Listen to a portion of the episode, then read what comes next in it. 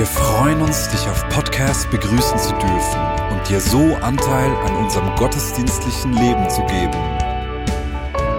Wir danken dir für jede Form des Mittragens. Mit einer Online-Spende auf der Website kannst du die Vision der Vineyard Bern finanziell unterstützen.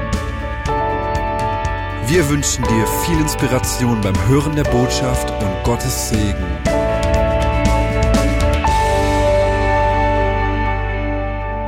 Herzlich willkommen auch ihr, liebe Freunde, zum zweiten Teil der Predigtserie Einheit, Versöhnung. Die Predigtserie wird nächste Woche von Martin Bühlmann abgeschlossen und es ist mir eine große Freude und Ehre, heute ein paar Gedanken mit euch zu teilen. Und ich fange an mit einer Bibelstelle, die im 2. Chronik 5 zu sehen ist. Ich lese euch vor, Vers 13. Und es geschah, als die Trompeter und die Sänger wie ein Mann waren und eine Stimme hören zu lassen, den Herrn zu loben und zu preisen und als sie die Stimme erhoben mit Trompete, Trompeten und Zimbeln und Musikinstrumenten beim Lob des Herrn, denn er ist gütig, denn seine Gnade währt ewig.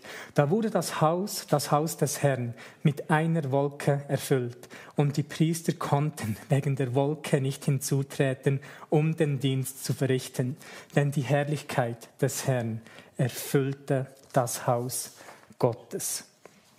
Hier haben wir eine Geschichte, wo verschiedene Menschen zu einem Mann wurden und verschiedene Stimmen zu einer Stimme wurden. Und das Wort ein in diesem Fall ist das bekannte hebräische Wort echat. Und es beschreibt, wie verschiedene Teile wortwörtlich zu einem werden. Es ist auch dasselbe Wort, das der dreieinige Gott, der eins ist, der echat ist, beschreibt. Und als diese Menschen eins wurden, wurde der Geist Gottes so ausgegossen, dass seine Herrlichkeit kam und diese Priester nicht mehr den Dienst verrichten konnten. In der Apostelgeschichte gibt es eine ähnliche Geschichte und ich lese euch hier Folgendes vor. Apostelgeschichte 1.14. Dort heißt es, diese alle verharrten einmütig im Gebet mit einigen Frauen und Maria, die Mutter Jesu, und mit seinen Brüdern. Das waren auch wieder etwa 120 Menschen, jetzt jedoch keine Priester, sondern alltägliche Gläubige wie du und ich, die jedoch ein priesterlicher Dienst haben, wie wir alle, wie das der zweite Petrus beschreibt. Und hier heißt es, dass sie einmütig im Gebet am Verharren waren. Und das Wort einmütig bedeutet eigentlich im Griechischen leidenschaftlich mit dem Gleichen in den Gedanken. Zwei Geschichten, wo wir sehen, wie Menschen die Einheit in Gott gesucht und gefunden haben. Und als sie die Einheit gefunden haben, entsteht plötzlich etwas wie eine Kraft, das die Ausgießung des Heiligen Geistes beschleunigt. Und es ist so als Einheit, wie ein Gottesmagnet ist. Gott fühlt sich so zur Einheit hingezogen, dass er seinen Geist ausgießt.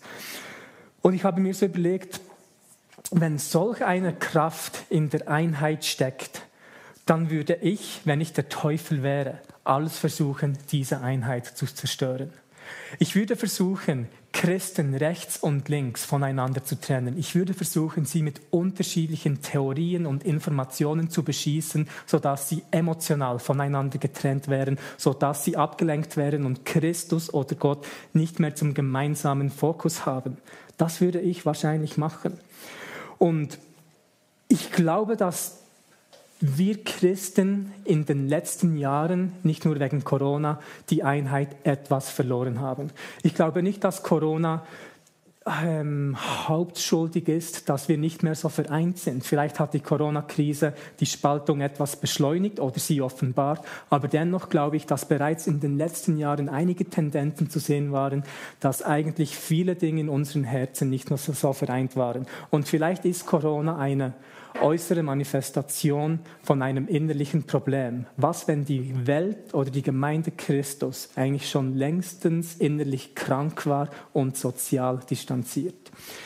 Und vielleicht kennst du auch in der Gemeinde gibt es so fast wie verschiedene Ecken und ich spreche hier nicht von der Vineyard Bern, sondern wirklich vom weltweiten Leib Christi.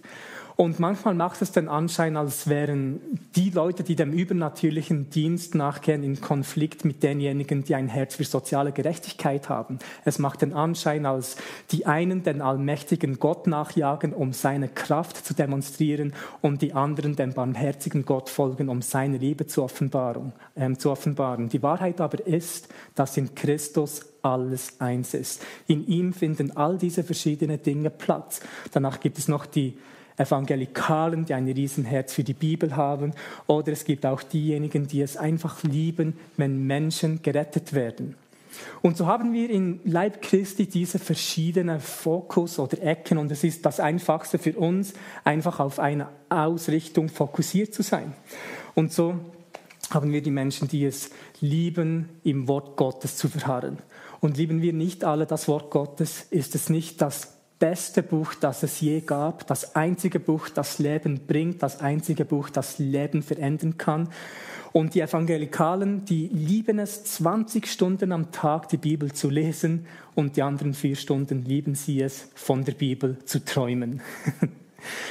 Und ich liebe diese Menschen, weil oftmals ist ihr Leben so auf diesem Fels, dem Wort Gottes, aufgebaut. Sie sind so treu und sehen einfach ihre ganze Perspektive immer durch das Wort Gottes. Was für ein Geschenk. Auf der anderen Seite gibt es Leute, die es einfach lieben, wenn Menschen, verlorene Menschen gerettet werden. Ich weiß noch, vor ein paar Jahren war ich mit jemand auf einem Straßeneinsatz und ich habe ihm zugeschaut, wie er innerhalb von 50 Minuten acht Menschen zu Jesus führte. Er hat nicht für sie gebetet, hat sie nicht geheilt, hat nicht über sie prophezeit, hat ihnen einfache Fragen gestellt und diese haben zu Jesus gefunden. Ist es nicht das Schönste, was es gibt, wenn Menschen gerettet werden? Das Problem ist aber, dass diese zwei Ecken nicht immer gut miteinander auskommen. Weil die Bibelleute würden vielleicht fragen, hey, was willst du eigentlich? Nur Entscheidungen oder Jünger? Wenn sie gerettet sind, was passiert danach mit ihnen? Lernen sie die Bibel kennen oder werden sie gejüngert? Und die anderen würden vielleicht sagen, hey, ich liebe deine Leidenschaft für das Buch, aber wenn wir nur lesen würden die ganze Zeit, hätten wir keine Zeit, Menschen zu retten. Und in der Bibel steht doch, dass wir auch rausgehen sollen, um Menschen, die verloren sind, zu Jesus zu führen. Danach gibt es noch eine weitere Ecke, die Wunder- und Zeichenecke. Dort wäre wahrscheinlich ich auffindbar. Und lieben wir die Wunder und Zeichen des allmächtigen Gottes nicht einfach über alles? Ist es nicht etwas vom Besten, wenn seine Welt übernatürlich in unsere hineinbricht, wenn Leute so von Gott berührt sind, so dass sie das kaum einordnen können?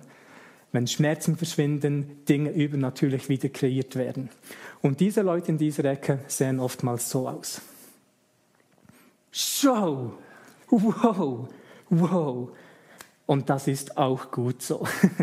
Aber die anderen würden vielleicht sagen, hey, ähm, wo ist das Umfallen im Geist in der Bibel? Ich kann es nicht sehen. Und ist Show, Ho, eine Frucht des Heiligen Geistes? Wie geht das genau? Um was handelt sich hier eigentlich? Oder die anderen würden sagen, hey, ähm, ist ja gut, dass du immer so Gott erlebst, aber da draußen gibt es Leute, die gerettet werden müssen. Und die heilig geistgefüllten Menschen würden vielleicht sagen wie, hey, ich liebe deine Leidenschaft für das Buch, aber denke daran, dass es im Buch darum geht, Gott persönlich zu erleben und nicht nur darum, im Wort zu verharren. Zu den anderen würden sie vielleicht sagen, hey, so cool werden Menschen gerettet, aber denke daran, dass sie danach tiefer in Gott hineingehen können. Nach der natürlichen Taufe gibt es noch die Taufe im Heiligen Geist. Und du solltest dich vielleicht auch mehr öffnen, um solch ein Erlebnis zu haben. Und so haben wir diese verschiedenen Ecken, die immer wieder miteinander austauschen. Danach gibt es noch die Ecke mit den Leuten, die ein Herz für soziale Gerechtigkeit haben. Und sind wir alle nicht froh, dienen wir dem Vater der Gerechtigkeit. Ist der derjenige, der die Menschen gleichstellt? Ist der nicht derjenige, der alles wieder neu macht und Menschen wieder neue Möglichkeiten gibt? Und oftmals sind diese Menschen vielleicht etwas intensiv und sie würden sagen, hey, ähm, so gut bist du mit dem Heiligen Geist gefüllt, aber diese Menschen, die brauchen zu essen und müssen auch mit Essen gefüllt sein und nicht nur mit dem Heiligen Geist. Zu den anderen würden sie vielleicht sagen, hey, so schön liest du die Bibel die ganze Zeit, aber diese Leute, die brauchen eine Bildung, damit sie überhaupt lesen können.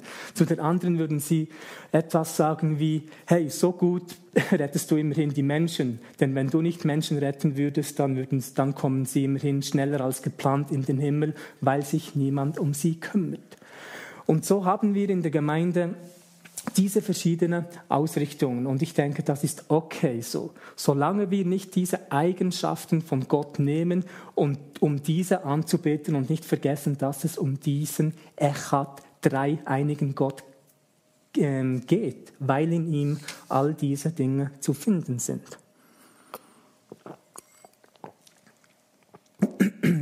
Wir müssen uns also achten, diese Wahrheiten nicht in ein Extrem zu ziehen, damit sie unabhängig von der Person Jesus in, in unserem Leben funktionieren. Weil auf einmal geht es um die Mutter Erde und nicht mehr um den Vater Schöpfer. Es geht bei den Anbetungsliedern vielleicht um die Liebe Gottes und nicht mehr um den Gott, der Liebe ist. Auf einmal geht es um den Buchstaben, der tötet und nicht mehr um den Geist, der Leben bringt. Oder es geht um christliche Erlebnisse, aber nicht mehr um den Christus im Erlebnis. Es geht um Menschengruppen oder Rechte verschiedener Menschen und nicht mehr um den Gott, der Gerechtigkeit. Moses hat versucht, Gerechtigkeit nach Ägypten zu bringen und ist daran gescheitert. 40 Jahre später ging er zurück, diesmal mit dem Stab der Vollmacht von Gott berührt. Oder die Pharisäer haben ihr ganzes Leben lang die Tora studiert und nicht den erkannt, über den sie ihr ganzes Leben lang gelesen haben. Es wird viele Leute geben, die sich jetzt um die Mutter Erde kümmern und nicht wissen, dass es einen Vater Schöpfer gibt. Und die werden sich einmal fragen, hey, wieso funktioniert Karma eigentlich nicht? Und in all dem, in all diesen Eigenschaften, Herzensanliegen, steht Jesus, der alles vereint. Er ist derjenige, der das lebendige Wort ist. Er ist derjenige, der die Gerechtigkeit Gottes ist. Er ist derjenige, der der Retter ist. Und in ihm findet jede Wahrheit eine Einheit. Und ich glaube, dass auch wir trotz der Distanz, physikalischen Distanz, eine Einheit in Gott finden können. Weil wir haben gesehen, dass es in der Einheit nicht in erster Linie darum geht, zusammenzukommen, sondern einen gleichen Fokus zu haben, eine gleiche Ausrichtung zu haben, egal wo wir sind. Und vor ein paar Jahren war ich mal in Dallas in Amerika und da war ein junger Mann, der gepredigt hat und seine Leidenschaft für Gott war so etwas von ansteckend. Und er hat folgende Geschichte erzählt. Er hat erzählt, wie er mit seiner Freundin ähm, physikalisch distanziert war. Sie waren weit voneinander weg. Und an einem Abend haben sie gemeinsam telefoniert mit dem Handy. Und sie waren beide per Zufall auf einem Spaziergang. Und danach haben sie gemerkt, hey, wenn sie gemeinsam den Mond anschauen während dem Telefonieren, hatten sie plötzlich eine andere Verbindung, als wenn sie nur telefoniert hätten, weil sie gemeinsam zur gleichen Zeit den gleichen Fokus gehabt haben. Hat sie das irgendwie vereint? Und er hat gesagt, wie wir als Gemeinde einander wieder diesen Jesus ins Zentrum stellen sollen, weil er schlussendlich derjenige ist, der uns vereinen will. In Christus ist diese Einheit nur möglich. Wir werden uns nie in politischen Angelegenheiten einigen, nicht in moralischen oder ethischen Fragen, auch nicht in theologischen und das ist alles okay, weil Einheit, glaube ich, ist nur in der Person Jesus ersichtlich. Jesus hat gesagt im Johannes 17, Vers 22, und die Herrlichkeit, die du mir gegeben hast, habe ich ihnen gegeben, dass sie eins seien, wie wir eins sind. Wir möchten also nicht eins werden, um die Herrlichkeit Gottes zu empfangen, aber wir sollten eins sein, weil Gott seine Herrlichkeit uns bereits gegeben hat. Das ist unser Auftrag. Jesus möchte dieses göttliche Echat auch bei uns sehen. Ich erinnere mich noch, ähm, letztes Jahr hat die Welt gebrannt. Durch die Feuer in Australien, Brasilien oder Kalifornien stand die Welt unter Feuer. Danach wurde sie durch das Coronavirus krank. Und jetzt ist sie durch die politischen Angelegenheiten verwirrt und gespalten. Wir leben in einer zerbrochenen Welt. Das ist aber nichts Neues, denn die Welt war schon immer zerbrochen. Das Einzige, was anders ist, ist, dass wir Christen nicht mehr unter einem verschlossenen Himmel leben und dass wir in Christus eins sind. Und der einzige Dienst, der uns biblisch gesehen gegeben wurde, ist laut 2. Korinther 5, 18 der Dienst der Versöhnung. Es ist nicht der Heilungsdienst, nicht der prophetische Dienst, sondern der Dienst der Versöhnung, zu dem wir alle gerufen sind. Und in Epheser 4, 4 heißt es, Wir sind ein Leib, ein Geist, wie ihr auch berufen worden seid, in einer Hoffnung, eurer Berufung, ein Herr, ein Glaube, eine Taufe, ein Gott und Vater aller, der über allen und durch allen in allen ist. Das Show, wow, die Eigenschaft, Gottes Gerechtigkeit zu sehen, die Eigenschaft, Bibel zu lesen, Tag und Nacht, das Herz, Menschen gerettet zu sehen, gehört alles in diesen Christus hinein. Und wir können uns es nicht mehr erlauben zu denken, dass die Offenbarung, die wir von Gott empfangen haben, wichtiger als die andere Offenbarung ist. Wir können uns nicht mehr erlauben, über Endzeit-Theologie ähm, zu streiten, ohne zu wissen, dass Gott immer noch derjenige ist, der die Zeit in den Händen hält. Und wenn ich über Einheit spreche, meine ich nicht, dass wir alle gleich sein müssen, dass wir alle das Gleiche tun müssen. Ich spreche von Einheit und nicht Einheitlichkeit, denn ich bin davon überzeugt, dass Einheit nur dort entstehen kann, wenn Unterschiedliches mit dem gleichen Fokus zusammenkommt. Einheit ist das Fest, an dem die Unterschiedlichkeiten gefeiert werden. Es ist wie bei einem Orchester. Wenn man sich anschaut, wie ein Orchester funktioniert, ist das sehr interessant. Dort kommen unterschiedliche Menschen zusammen mit unterschiedlichen Instrumenten und es entsteht ein wunderschöner, einheitlicher Klang. Dieser Klang, Einklang entsteht jedoch nicht, wenn die Leute im Orchester versuchen, sich einander anzupassen. Man sieht nicht, wie sie nach links schauen, nach rechts schauen und eigentlich wollen, dass sie sich gegenseitig anpassen. Nein, die Einheit entsteht, weil sie gemeinsam sich auf den Dirigenten fokussieren. Und die Einheit in der Gemeinde wird nicht entstehen, wenn wir versuchen, uns gegenseitig auszubalancieren. Sie wird nicht entstehen, wenn wir versuchen, uns gegenseitig anzupassen, sondern nur dann, wenn wir gemeinsam auf Jesus Christus schauen können. Und ich bin davon überzeugt, dass wie nie zuvor sollten wir aus dieser Gegenwart Gottes leben, damit wir die unterschiedlichen Menschen, die alle im Ebenbild Gottes geschaffen wurden, feiern können. Wie nie zuvor sollten wir mit der Barmherzigkeit Gottes gefüllt sein, dass wir uns von der Not der Menschen berühren lassen, um für den Einzelnen anzuhalten. Und wie nie zuvor sollten wir Gottes Kraft demonstrieren, sodass die Herzen, Häuser und Regionen wieder hergestellt werden können. Die Welt wartet auf die Stimme der Versöhnung. Aber was werden wir ihnen sagen? Und ich schließe mit einem kurzen Gebet ab und segne euch einfach im Namen Jesus, dass wir diese Offenbarung der Versöhnung in unseren Herzen tragen können und dort im Versöhnungsdienst sind, wo Gott uns hinstellt. Was, wenn die Corona-Krise, was, wenn Gott die Corona-Krise brauchen möchte, damit wir uns als Gemeinde nicht am Sonntag versammeln, um unterhalten zu werden, sondern ein größeres Bewusstsein entwickeln, unter der Woche Diener zu sein mit einem Versöhnungsdienst. Und ich segne euch mit dem im Namen Jesus. Amen.